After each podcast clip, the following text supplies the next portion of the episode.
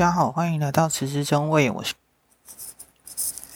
一九九八年八月二十三号，在中亚哈萨克斯坦天山徒步健行，在天山北脉徒步健行的路线是从阿拉木图山口三千五百九十九公尺高，翻越扎伊里斯基山脉，进入杰吉斯境内。扎伊里斯基是天山的北脉之一，东西横亘了三百二十公里。最高峰泰加尔峰，海拔是五千公尺，四千公尺以上高山峰不计其数。此行的路线是平均海拔是两千五到四千一百公尺之间，在零线以上与夏季雪线有少部分的重叠。呃，昨天晚上的营地是两千七百公尺扎营，路上溯河而上，路旁尽是草地，没多久下雨了。走了两个小时，雨越下越大，收起了相机，穿上雨裤。当初准备了装备时，已经快没钱了。买高级登山雨裤只能没办法买高级登山雨裤，只能买一般骑机车的雨裤。外头下着大雨，快速走路时挥汗如雨，雨裤也被闷热的闷在里面，都湿了。再往上走一个小时，下雨变成下雪了。鲁斯坦说：“阿拉木图山口快到了。”他先带着马去准备午餐，到了阿拉木图山口，再往前走就是吉尔吉斯共和国境内。因为两国的协定，所以没有特别需要检查站。我上气不接下气背着相机，庆幸见到此一佳景，倦意全消。我直觉感觉到这里就像是仙人住的地方，半点凡间气息都嗅不到，尤其是前方的神秘小小湖。更让人捉摸不定它的真实性，而身旁的大敖包或许是来往旅人对此地的尊敬吧。远方的乌云迅速地往我们的方向前进，下雨了，手指有一点点刺痛感，温度下降，下雪了。我觉得有人在天上看着我们，快走吧。吃了午餐，继续前进。刮风下起冰雹，抵达晚餐营地，向导让尼尔去还马，还没回来。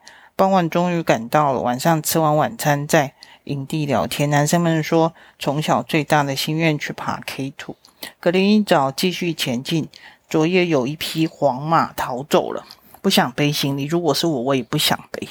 每天快速行进九到十个小时，往往休息时坐下再也不想站起来。我第一次看见马匹休息时也是坐在地上，应该是很重很累吧。男生们用呃石柚。硬捉全部管用，本来只是一匹黄马逃走了，用饲料诱惑黄马没靠近，反而让另一匹中马也逃走了。我拍照时记录这一切，觉得很残忍，因为两个男生在偌大的草地上完全抓不到马，那场景真的是快拍不下去了。再抓不到，每个人都要驮马铃薯罐头，最少要背五十到六十公斤。向导要我们三个女生先走，说好在汇流处集合。往南走，河谷变狭窄了。阿拉木图河是一道激流切入峡谷，往南而去。我们走在二十公尺高的陡坡上，左边是峭壁，右边是悬崖，脚上是松软的沙土，甚至有洞得跳过去。路宽最多只有两个脚板宽，其实还挺恐怖的。偶尔下雪，地上积雪路滑，窄的双脚无法并立。羊肠小径几乎看不见前方，随着踏出的每一步，细小的土石不断的往右侧二十公尺下的激流滚落。天山北脉经常发生地震，造成落石崩塌。这坡也是很脆弱，更让人担心。像我最怕走吊桥，更不敢搭云霄飞车。看到这路，我希望有人可以拉我一把，但拉着反而不好走了，是贴在那个峭壁上。我很害怕，但是眼见的只能走这条路，硬着头皮看清脚下，快步通过。稍微犹豫，可能就要掉落深渊。我收起相机，放在背包，鼓起勇气，小心翼翼踏出每一步。那据说是最轻松的路线，坦白说，我真不信。这么恐怖的羊肠小径，走了一阵子后，突然出现一位呃哈萨克人骑马而来，问了营地在哪。我紧张的贴在峭壁，让马经过。在经过两小时，这么恐怖的小径，居然走了两小时，我已经被磨练出钢铁般的意志，再也不怕超级恐怖的羊肠小径了，飞奔而过，再也不犹豫。在山上想活下来，就要有坚强的意志。走出峡谷，抵达汇流处，人不见，他们过来。再经过一个小时，下起大雨，天色昏暗，玛莎焦急地往回走上高坡眺望。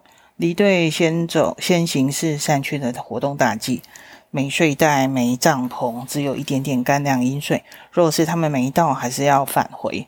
玛莎大喊：“他们来了！”和哈萨克人一起，我们三个先走了两个小时，两个男生和两匹马。周旋两个小时，仍没抓到马，直到哈萨克牧人多瑞克出现。牧人用传统套马杆子抓住了马，这两匹马都抓回来了。天山北迈七天里，这是唯一一次遇到牧民。山上完全没有人，就在我们最需要帮助的时候出现了。我们请多瑞克吃午餐，卢斯坦为他准备了一袋点心，双方热烈的握手道别。后来男生说抓不到马，下雪了。他们坐在石头边祷告。没多久，牧人就出现了。整理这文章时，事隔二十五年，一九九八年到现在，仍然觉得那一趟大旅行还是真是，至今还能活着，真是奇迹。下午又走了三个小时，抵达今晚的营地，在谷边扎营。我看见远远有一个身影骑着马渡河而来，原来是牧民多瑞克前来确定是否顺利。我拿出拍立的相机，拍他和马的合照，送给他，谢谢他。男生们担心马又要逃走了，卸下装备，轮流到山上遛马，免得马又逃走了。在营处有许多的小地鼠逃窜。晚上睡觉时，突然觉得有人敲我的肩膀，是谁？发现是营帐下的声音，有地鼠想出来。我们的营帐堵住他们的出口了，我担心他们会咬破帐篷，用拳头往地上敲了几次就无声了。地鼠们可能都被敲昏了，GG 了。半夜里外头有脚步声，莫名提醒我们山上有抢匪。我们在睡袋里各藏着一把瑞士刀，幸好是马，有绳索的声音。八月二十五号，今天行程是最轻松的，在。大克敏河的 U 型谷地往东前进，在冰河遗留的小湖边扎营，那里是天山北脉最美的地点之一。当初安排上天山，为了体验南北丝路之间的孔道，而我们走的道路就是当年北方游牧民族南下的通道之一。雪水汇成无数的激流，从雨从两侧的雪水冲刷而下。注入大克敏河，大部分经过的冰冷溪河，溪水较深，只能骑马渡河，连马都犹豫了，惊险骑马渡河。路旁看见碎石丘横亘谷地，截断水流，因为地震后的沙石流向河流出口，但又堵不住河流向外延伸的生命力。抵达。杰希尔湖畔扎营，湖是碧蓝色，水温极低，源头是冰河。第二天一早到湖边取水灌洗时，发现湖面结一层薄冰，如履薄冰，应该就是这样子的吧？我趁着太阳尚未升起，拍了几张倒影，直到太阳升起后，倒影都消失了。八月二十六号，折向折返向南，溯阿克苏河往。昆吉山脉上走到了阿克苏冰河下扎营，三千五百公尺，那里会比较冷。向导说下午两点在此扎营，再往上走就没有干净的泉水可喝，只能喝浑浊的水。厨师鲁斯坦感冒了，喝完汤就回营帐睡觉了。旅行时其实要留意队员跟所有人的状况。每天白天走很远的路，晚上就应该好好休息。我想。旅客们更应该体谅工作人员的辛苦，才不会出状况。在山里徒步健行时，最大的机会就是队伍分散、落后而不自知。呃，徒步健行时最需要的是体力跟毅力。我记得在两千年出书的时候上的，嗯、呃，张大春和蔡刚勇的节目时，他们一直问我们说，为什么在高山时会大吵呢？其实从一九九八年至今二十五年，我终于懂了。旅行是两个人一起旅行，文字作者这一个，当今朝历史写着前朝历史时，总会以对他最有利的条件书写。第二天早上起来，鲁斯坦的感冒已经痊愈了。今天是八月二十七号，这是我们从北京出发满两个月的日子。我们即将面对这次旅行时挑战最高最高峰——北阿克苏山口，四零六二公尺。今天继续顺着阿克苏河而上，越接近冰河的源头，峡谷里的冰气石就越巨大，堆积也越厚。走起来爬高窜低，非常的累人。如果不小心滑进石头的缝隙，很容易受伤。两个小时后，冰河跟石块逐渐的消失，冰河前缘融化的雪水慢慢的融化，前方出现了一片银河冰原，宽度约两百公尺。我们小心翼翼的走上去，冰面上阵阵寒意上窜，我我们能够感觉到脸上冻得发麻。好像走在一个大冰柜，这就是阿克苏冰河。冰河长度约四公里，到上方的北阿克苏山口还得走上两个小时。走那段时，其实就是一个很大很大的斜坡。那脚上我们穿的是登山靴，只能不能够直接爬，要有点斜斜度往上一步一步的踩。那如果不能直接往上，我们平常走路的样子不行的，用侧面、侧面走、侧面侧走、斜着走，往上一步一步的踩，只要稍微不小心，就可以直接从上面一路滑到最底下的地方，那就 GG 了。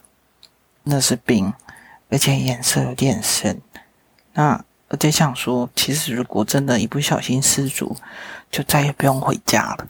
进北阿克苏山口的时候，四千零六十二公尺，其实那一段最难，会觉得自己走不到。然后我想起了以前跑步的时候，不是有个要喊一个默念的叫“吸吸呼，吸吸呼”，就照着那个频率呼吸，吸吸呼出来，吸吸呼往上一步一步的走，都觉得自己应该是做不到，因为在行前也没有任何的锻炼。只有呃最高的记录是搭车到阿里山看玉山，从来也没有爬过山。其实这样是很危险的。登上了四千零六十二公尺的北阿克苏山口，总要来个大合照吧。但是也没有，一路上没有遇到人，那怎么办？我架起了我的脚架，然后叫大家先站好，开始了倒数计时拍照，咔嚓一声，留下了纪念。从北阿克苏山口往下走的时候，一切都变得非常的容易。呃，前面有的峭壁，两二十公尺高的悬崖，一点都不恐怖了，已经习以为常。如果能够再放个几天，让我都走一样的路的路，我已经完全没有感觉了，一点都不害怕。这是逼出来的，当然那过程很痛苦。然后当下很想骂人，但是只能硬着头皮走。很多时候。照书上出没有出现的照片是完全不敢拍照的时候，所以能够保留到现在还能够拍照的、能够展现出来的照片，都已经算是还敢拿出相机的。很多时候是不敢拿出相机的。也就是说，这一趟的旅行在走嗯天山北迈徒步健行的时候，其实一路上是非常辛苦的。那回程我们在路上在比较平地的时候遇到有。有牧民家里，然后请我们吃一点面包，拿出他们的茶炊，就像俄罗斯的小茶壶。那他们非常的热心，那我觉得其实一路上还是很多人帮我们，也很多陌生人帮我们。那如果没有这些人帮忙，我们也是也回不了家的。那到最后一个营地的时候，在小湖畔，呃，湖畔仙草碧绿。呃，翻译玛莎趁着天还没有黑的时候就说：“我们带着篮子去森林采蘑菇吧，因为我们带了康查牌浓汤。俄罗斯人对采蘑菇有种天生的狂热，每到八月就成群结队进森林找野生的蘑菇，而且绝对不会采错。我们找到好多，加上康查牌酸辣糖粉，煮一大锅鲜美的蘑菇汤。在天山北脉徒步健行。八九天最痛苦的是什么？因为我带的是尼康 FM2 手动机械相机，所以我要一直换底片，每三十五张或三十六张就要转动转动，然后再放上新的，确定好拍好，然后一路大家速度都非常的快。然后当然还有一些，这其实虽然是有点痛苦，因为要花点时间，所以我必须比别人更快的脚程追上大家。那在最前面的时候，有时候要往前往后拍，因为你不晓得会拍到什么。往前，有时候我在队伍跑到队伍的最前面。有一次，我曾经在队伍的最前面看到一只超级大的土拨鼠，它看到我就躲起来了，只有我看见它，没有其他人。我也来不及拍照，但是我记下来它肥胖的样子。下山之后回到了阿拉木图，呃，小胡子仍然在为的那个货款到底有没有进来在鬼打墙，一定要说停用一下，又换码又什么的，反正一大堆问题。结果最后，直到台湾查出来，台湾传过来那个银行的公文是什么？他说，在六月的某日已经汇入了该账户，双方的名称账户无误，不同的是金额扣了几十块的手续费。这就是当初他们找不到入账记录的原因。会计翻出六月份的账簿，果然银行汇款通知有名字跟汇款国，一切清清楚楚，只是金额少了十几块，脑筋就转不过来。这是什么工作效率啊？难怪他们查不到。大哥的签证已经过期，要进入乌兹别克，订了九月一号往塔什干的机票。本来打算这一趟的旅行全部是走陆路，不想搭飞机。那没办法，因为被小胡子公司搞到。只能延后。那在嗯，中亚五国有三天转机的缓冲期嘛，那就好吧，那就只能跟着延误。但是也不晓得真的到了机场会发生什么事情。当晚的时候拜访的拜访的玛莎的家，呃，他家在公嗯、呃、市区西北方的公寓，父亲是医生，母亲是钢琴老师，很亲切的接待我们。我们送给他礼物哈。呃，他带着我们跟其他的朋友一起吃东西，呃，很开心可以认识他。这些年，后来两千年又去了哈萨克斯坦，呃，后来有持续有联络跟玛莎的联络。呃，他后来在一个英国的公司工作，后来嫁给了英国人，呃，移民到英国去了，生了一个很可爱的小男孩。或许这就是旅行的缘分吧。路上你会遇到谁，你也不会知道。但是这辈子你可能就是跟他相遇着一次两次，再也见不到面。但是在旅行中所缔结的缘分，会一辈子难忘，也会记得所有发生的一切的事情。今天先上先到先说到这儿，谢谢收听，拜拜。